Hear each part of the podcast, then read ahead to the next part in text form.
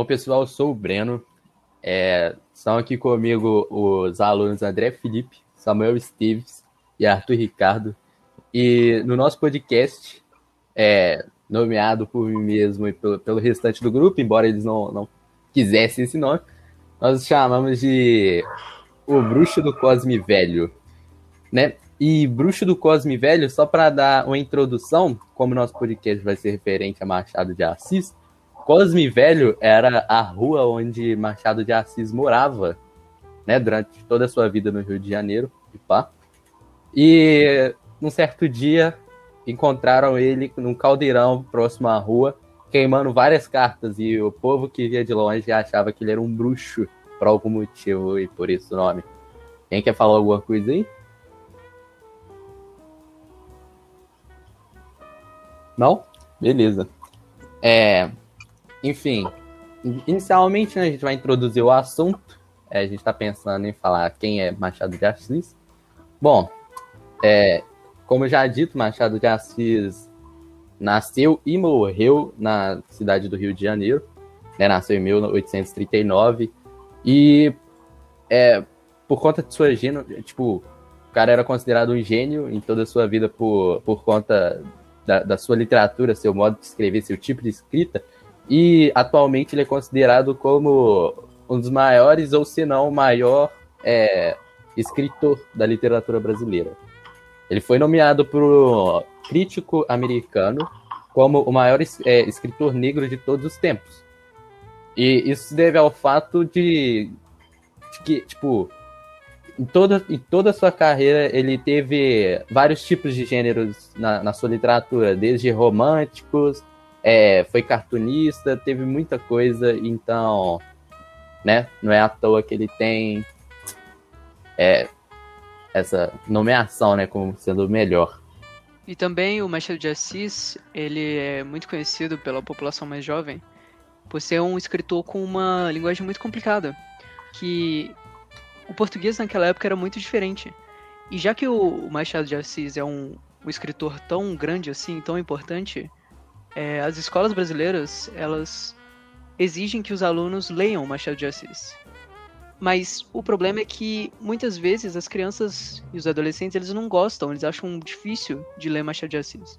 Então eu acho que normalmente, normalmente não. Eu acho que deveria ter algum tipo de adaptação do Machado de Assis para uma leitura mais casual, para que o legado dele não não morra.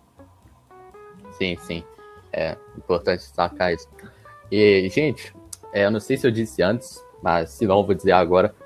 É, hoje a gente vai falar sobre um conto dele, famosíssimo, chamado A Igreja do Diabo. E nesse conto, em específico, ele trata sobre muitos assuntos recorrentes da nossa atualidade, né, que é a própria hipocrisia, né, do ser humano. E Machado de Assis, é, nesse conto, ele, a gente pode dizer que ele usou de tipo ficar é, se levando várias referências, jogando várias referências de um lado e de outro. Então é um bagulho bem interessante, né? O Arthur ele vai falar agora do primeiro capítulo e vamos lá. É, o capítulo 1 ele chama de uma ideia mírifica. Mírifica, para quem não sabe, é meio que um sinônimo para maravilhosa, uma ideia maravilhosa. E essa ideia se refere à ideia, à ideia do diabo criar sua própria igreja é, o diabo ele viu que mesmo não tendo nenhum dogma nem escritura própria para os seus ideais e seus dogmas, havia muitas pessoas que seguiam os seus pensamentos, ele diz. E ele achava que se ele escrevesse tudo e deixasse tudo certinho, fizesse uma igreja do diabo, ele ganharia muito mais poder, porque as pessoas é, iam saber corretamente o que ele pensava. E é basicamente isso. Nesse capítulo, o diabo tem essa ideia e vai de encontro a Deus para falar, para comunicar essa ideia. É, e dá, dá treta, dá treta. Já vou resumir que vai dar ruim essa ideia aí do diabo, né? Eu vou comentar aqui sobre o capítulo 2, né? Que é entre Deus e o diabo. E no capítulo 2 é o momento em que ele pensa, mano, vou dar ideia no meu amigo Deus e falar tudo que eu tô pensando para ele. Deus, tipo, ele é retratado nessa. na própria imagem, né? Bem semelhante à ideia do barroco, né? Que o diabo sai do, do lugar escuro, é, profundo e sobe aos céus num lugar totalmente claro e, e de eterna paz. que até o diabo faz algumas brincadeiras com Deus lá. E, e Deus não simplesmente não responde, só, ficaria, só ficava calado, né? E, tipo, no momento que ele fala que ele acha que por ele viver, tipo, profanando a sua própria religião, né? Que no caso seria o satanismo, sei lá, enfim. É, ele dá a ideia de que ele queria abrir a própria igreja. E, só que Deus já dá a ideia, tipo, mano, você vai ver que nem tudo é tão simples assim. Né? Você vai ver que, tipo, vão ter pessoas que vão discordar de você. Só que o diabo pensa que, tipo, a ideia de tudo ser certo, tudo ser maravilhoso, incomodava muita gente. De fato, como o Arthur próprio havia dito antes, de fato tinham pessoas que já eram seguidores dele. Só que de alguma forma ele queria legitimizar essa ideia, ter sua igreja, ter seus próprios rituais, né? E, e Deus pensa, tipo assim, não, você quer fazer isso? Tá bom, pode fazer. E o diabo vai todo feliz. Isso aí é a história do capítulo 3 aí que o André vai comentar. Vamos lá, André. Mas, assim, algo muito interessante desse capítulo é a referência que Machado de Assis faz com a história de Jó. Essa ideia do diabo ir até Deus e pedir permissão para ele ir à terra e atuar. E isso dá, isso está nas entrelinhas e é como se fosse uma provocação com a Igreja Católica vigente na época, porque ele usa da própria Bíblia para criar as suas críticas. Bom, no capítulo 3, né, é, nomeado A Boa Nova aos Homens, é o momento em que o diabo ele desce à terra e pensa, vou fazer a festa. Ele desce à terra na própria forma dele mesmo, na forma natural dele, né? Mas a gente subentende que a forma dele é uma forma humana, né? Embora tem várias representações dele, do próprio diabo. E, e dá a boa aos, aos, tipo, aos mortais, né? Dizendo assim, falando que ele vai profanar a religião dele, vai inaugurar uma nova igreja, em que todos os pecados e todas as coisas que os seres humanos aprenderam como certo estariam errados, né? E nessa ideia ele já imaginava que criminoso, é, pessoas que pecavam, né? Aqueles que se deixavam levar pela gula, é, quais outros sete, pe sete pecados capitais aí, pessoal? Pela ganância, avareza, é, todos os. Isso tudo aí. As imoralidades isso. do ser humano viriam à tona. Exatamente. E, tipo, inicialmente a ideia dele, tipo, ele só mostrou a, a boa ideia da igreja. É, da nova igreja dele, né, na verdade. Ele só mostrou a boa ideia, só que por trás disso ele só tava querendo literalmente levar mais pessoas pro inferno. E, tipo, como dito, né, inicialmente ninguém pensava nisso, só, só queria ir pra igreja, vamos farrear, vamos fazer tudo. E ele falou que, tipo assim, toda tentativa do certo seria banalizado na sua igreja, né? Só que, ainda nesse capítulo, ele fica sabendo de algumas notícias que, tipo, ele pensa, pô, o que que tá acontecendo de errado? Começa a surgir divergência. Só que isso aí já é tratado no capítulo 4, que o Samuel vai falar. Sim, no capítulo 4, o diabo começa. Ele percebe que a ideia dele, que ele comentou com Deus, de que o ser humano se vestiria primeiro com uma capa de uma franja de veludo e por baixo dessa franja de veludo haveria uma franja de algodão, ou seja, o, a franja de veludo é um material nobre, ou seja, na, na aparência, no que a gente vê, o ser humano antes da igreja do diabo fazia o bem, não se deixava levar pelo pecado e tudo, mas quando houve uma igreja do diabo institu institucionalizada, o ser humano se mostrou a sua real natureza. Mas com o tempo, o diabo percebeu que algumas pessoas andavam por baixo dos panos praticando o bem. E isso o deixou sem. Não, ele não conseguiu entender por que ainda havia, haveria pessoas que estavam fazendo o bem. Então ele foi até Deus e Deus falou com ele, né? No o próprio trazendo um trecho do conto. Que queres tu, meu, meu pobre diabo? As capas de algodão têm agora franjas de seda, como as de veludo tiveram franjas de algodão. Que queres tu? É a eterna contradição humana. Ou seja, por baixo da capa de algodão há ainda o material mais nobre, que é a seda. Ou seja, o ser humano sempre vai se contradizer. Independente do, do que está sendo vigente, independente da moral, o ser humano sempre vai seguir o que está no seu coração. Ele sempre vai seguir as suas próprias decisões. Sim, sim. E essa é a, É, é a hipocrisia que é tratada como a moral do texto. e Sim, sobre a natureza humana. além dessa hipocrisia, eu acho que ainda tem uma visão de Deus nessa analogia do pano de seda. Que para Deus, na verdade, as pessoas são boas é, por dentro, ou nos seus níveis mais interiores. E por isso que ele fala que de- é, embaixo dessa capa de algodão seria a de seda, para contrariar a ideia do diabo que pensa que os seres humanos são naturalmente ruins. Exatamente. E, tipo, essa ideia de que o ser humano. Não exatamente que o ser humano é ruim, né? Mas que o ser humano tá.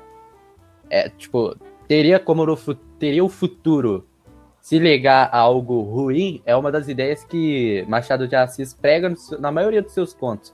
Em alguns de seus contos, ele sempre é, remete a essa ideia entre bem e o mal e esse dualismo do ser humano. Só que sempre o mal tem uma parte maior, vamos assim dizer. Vamos dizer que, tipo, 60% do ser humano é mal e, tipo, os outros 40% seriam do bem. E o ser humano teria esse embate interno entre ele. E por essas características, é, muitos estudiosos e especialistas caracterizam esse conto como sendo um conto realista. Sabe? De que nem sempre o ser humano é, é bonzinho, nem sempre o ser humano é simplesmente mal. Mas sim que existe os dois lados da moeda. É 50-50. Mas no caso de Machado de Assis, na sua própria concepção, seria 40 ou 60, porque, né? Ele considera que metade do, de nós não seríamos tão bons assim como esperávamos, né? E um outro ponto que é importantíssimo é, levar em consideração é que Machado de Assis, nessa obra, alguns especialistas disseram que tem uma grande característica da fábula nessa obra. E embora né, não, não esteja sendo a história não seja retratada com animais com características humanas, a ideia da fábula é o quê? É que sempre seja mostrado um problema e no final desse problema tenha uma solução, uma moral da história. E assim como Samuel disse, a moral da história seria literalmente a hipocrisia humana. O ser humano é hipócrita. Humano. Né? Você quer adicionar alguma coisa, Samuel? Sim, é, sobre questões que são despertadas, questões atuais que são despertadas pelo conto. Essa hipocrisia religiosa. Hoje em dia a gente vê que há muitas pessoas que se mantêm na sua na imagem social, aquela ideia de serem ser humanos perfeitos, bondosos, mas que vira e mexe sai algum escândalo sobre alguma igreja, sobre algum podre de alguma instituição religiosa. E esse conto retrata muito bem essa realidade. E é vivida até hoje. Não, e é em tudo, né? O ser humano é hipócrita em tudo. Por exemplo, a gente sabe literalmente o que, é, o que é o certo e o que é errado, mas mesmo assim existem pessoas que fazem o errado e, e- e, tipo, tentam espalhar essa ideia errada pra todos, né? E sempre vai ter aquele que, vão, que vai seguir a ideia, que não vai. Então, né, Machado de Assis, de- nessa, dessa forma, não estava tão errado assim. Né, algo mais a acrescentar aí, por parte dos colegas? Não? É, sobre o gênero a gente já discutiu, né? E sobre o contexto histórico da época, né? Machado de Assis, galera, tipo, não tem bem a data de quando esse conto foi feito. A gente sabe que Machado de Assis viveu entre aquele entre a época do fim do, do Brasil Império e Brasil República, mais ou menos, é, essas datas aí. Então a gente não sabe ao certo como era o contexto histórico. Mas dá para imaginar, pelo realismo ser o, a ideia contrária do romantismo, né? Que, de certa forma, era, era literalmente um marco. Machado de Assis estava abrindo um leque de, de novas opções de escritas, né? Que estava algo, tipo, veio o romantismo, veio o barroco e, e, tipo, tem gente, por exemplo, eu, quando eu li a obra, eu vi de cara algumas características barrocas nesse conto pelo fato da própria ideia de luz e escuridão, sendo Deus a, a parte da luz, é o ser que está no ponto mais alto, no caso os céus, como é dito na obra, que ele sobe até os céus para conversar com o diabo, né? Sobe até os céus para conversar com Deus. Então, de início, assim, eu achei que era barroco. E a ideia, né, de que o bem e o mal se tem, tenta se contradizer, também é uma ideia do, do barroco e, tipo, sabe-se lá, né? Aí a gente deixa para os especialistas. É, um outro ponto que a gente quer destacar aqui é as questões atuais, como a gente já havia dito, né, que o ser humano ele é hipócrita de, de certa forma, né, como a gente já havia dito, e tipo, não necessariamente é, tudo que a gente for fazer vai, vai ter é, vai ter o mesmo ponto. O que eu quero dizer é o seguinte: nem sempre todas as opiniões vão ser iguais. Vão ter opiniões que é, vão se convergir de alguma forma, entendeu? E eu acho que é isso que a obra tenta expressar. E é importante dizer também que a obra, tipo, é, ela é uma crítica à, à sociedade da época, de certa forma, porque nos, quem leu, né, perceber, vai ver que o diabo teria como seus principais seguidores aquelas pessoas que não estão tão próximas assim da fé. Quem são essas pessoas? São as pessoas de elite, que estão preocupadas com o próprio enriquecimento, o enriquecimento de sua própria família. Então a fé não é muito levada em conta. Então o diabo contava como principais aliados essas pessoas, as pessoas de elite. E Machado de Assis tenta colocar essa ideia como uma forma de crítica em seu conto. Às vezes passa despercebido, tipo, para mim, para muitos aqui passou despercebido, porque não é uma leitura que é fácil, não é uma coisa fácil de ser lida, né?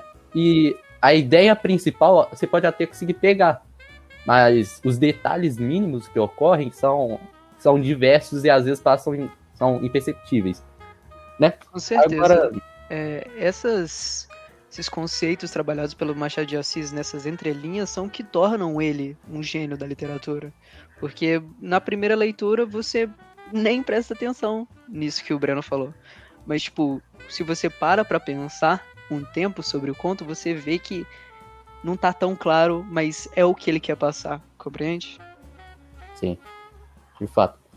É, sobre algumas outras curiosidades sobre Machado de Assis que a gente vai trazer aqui para vocês, é que Machado de Assis é neto de de ex-escravo, né?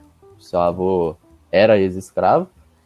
E sua família toda né, era negra. E muitos dos retratos que tem de Machado de Assis assimilam ele com traços brancos, como pessoas brancas. Tipo, é, tem a essência de Machado de Assis, tipo, o formato do rosto pode ser similar, mas tem, por exemplo, nariz fino.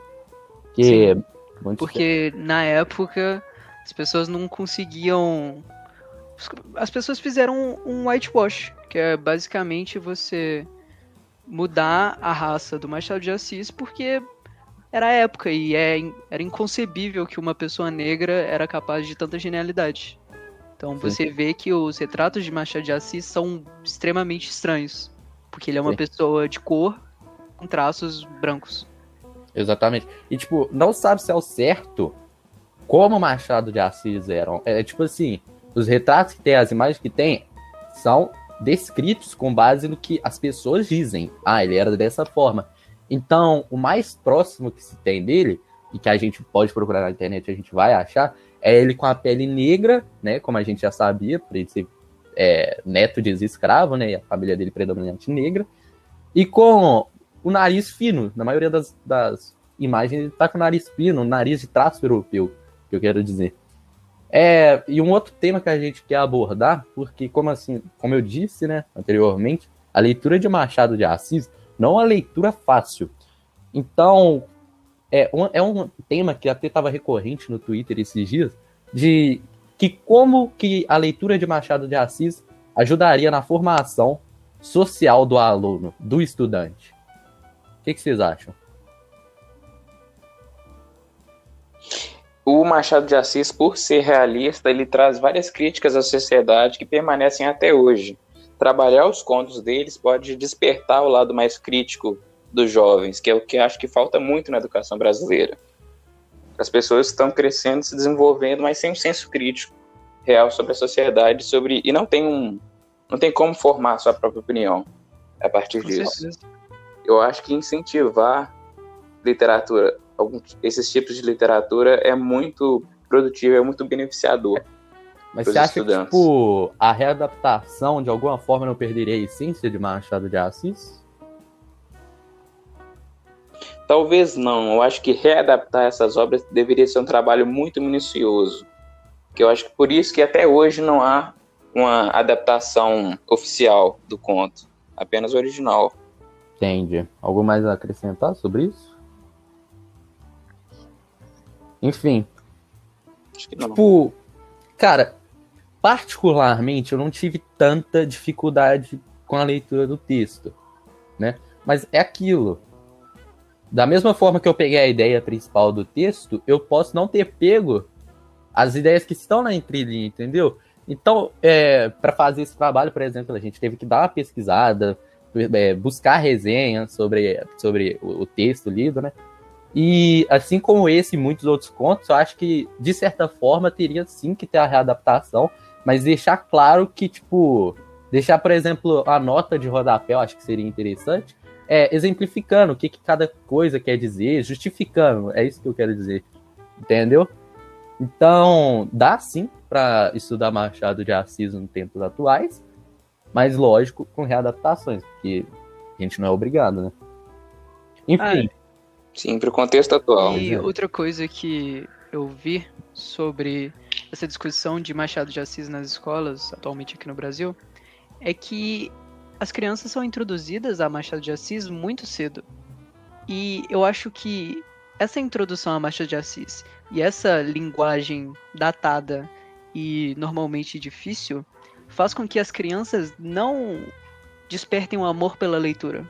Eu acho que o plano ideal da educação brasileira deveria ser baseado em introduzir livros mais tranquilos, livros mais direcionados às crianças, para que elas despertem esse amor pela leitura. E assim, tipo, depois no ensino médio começar a introduzir é, contos dos Machado de Assis, porque ele foi muito importante para nossa história. Sim. E, tipo, um exemplo de, de, leituras que são difíceis e que são muito famosas é, por exemplo, a gente tem um alienista. Todo mundo já ouviu falar nesses livros aqui que eu vou citar, mas muitos não, não tiveram interesse de ler justamente por isso, cara. Você vai pegar um livro, você vai ler 30 páginas e vai assimilar 10% do conhecimento que está sendo passado. Memórias Póstumas de Brás Cubas é outra história, por exemplo, que, que eu acho que se encaixa nessa, nessa discussão aqui.